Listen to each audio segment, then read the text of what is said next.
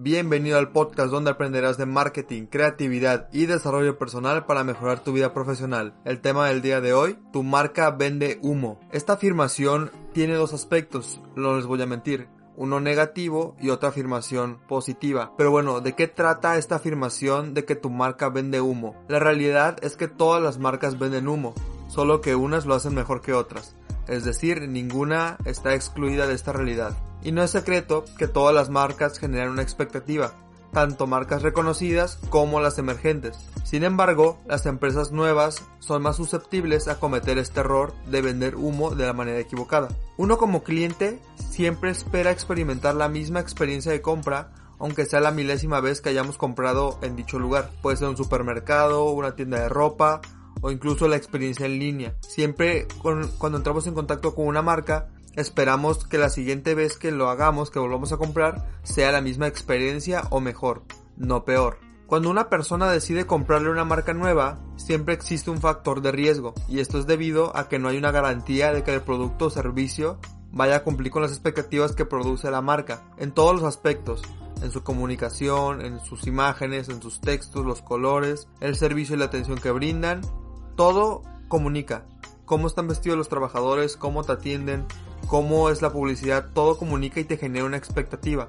Aquí es cuando menciono que la calidad gráfica de una marca puede ser excelente e incluso el trato del personal puede ser algo de otro mundo. Sin embargo, si todo lo que comunicamos no está respaldado por un extraordinario producto o servicio, entonces nos habremos convertido en vendedores de humo. Asimismo, toda tu estrategia de comunicación puede estar orientada a demostrar que eres una marca profesional y comprometida con tus clientes. Pero, cuando ellos llaman y no les atiendes, no les resuelves dudas o les quedas mal, también serás un vendedor de humo, ya que eres incapaz de sostener la promesa que le haces a tus clientes. Al final del día esto se trata, se trata de generar relaciones a largo plazo, y no de crear expectativas para conseguir una venta única, porque te aseguro que eso le hace más daño a tu marca de lo que piensas. No es solo un cliente insatisfecho, pues desperdició su tiempo y dinero contigo.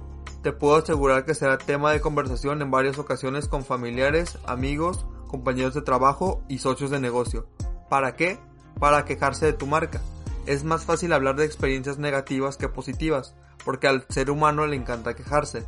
Entonces debes asegurarte de que tu marca no esté en esos temas de conversación. El branding siempre va a generar una expectativa, y a menos que la experiencia del cliente con tu marca sea coherente con sus expectativas, podrás presumir que no eres un vendedor de humo. Todas las marcas venden humo, pero aquellas que logran transformar las expectativas en realidad y en una experiencia son los verdaderos ganadores, pues construirán relaciones duraderas con sus clientes. Al final del día es lo que todas las marcas buscan, uno no busca tener una única compra de un único, cliente. Buscamos relaciones duraderas que beneficien tanto al cliente como a nosotros como empresa. Es decir, si somos vendedores de humo, creamos expectativa de que nuestra marca es de un perfil, por así decirlo, de mucho más valor o que es muy bueno, que es excelente el servicio del producto. Pero si al momento de contrastarlo con la realidad a los clientes ellos no perciben todo eso que comunicamos, nos hemos convertido en vendedores de humo. Y es por eso que tiene la parte negativa y la parte positiva. Porque si no cumples con lo que dices y todo lo que comunica tu marca en todos sus puntos de contacto, estás en la parte negativa.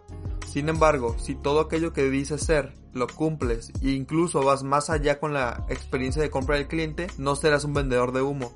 Es esta parte de que todas las marcas te generan una expectativa y es tu deber cumplirlas. De lo contrario, puedes repercutir de forma negativa en todo tu negocio. Si la información que recibiste el día de hoy la consideras valiosa, por favor síguenos en nuestro podcast en Spotify Mamá Soy Mercadólogo.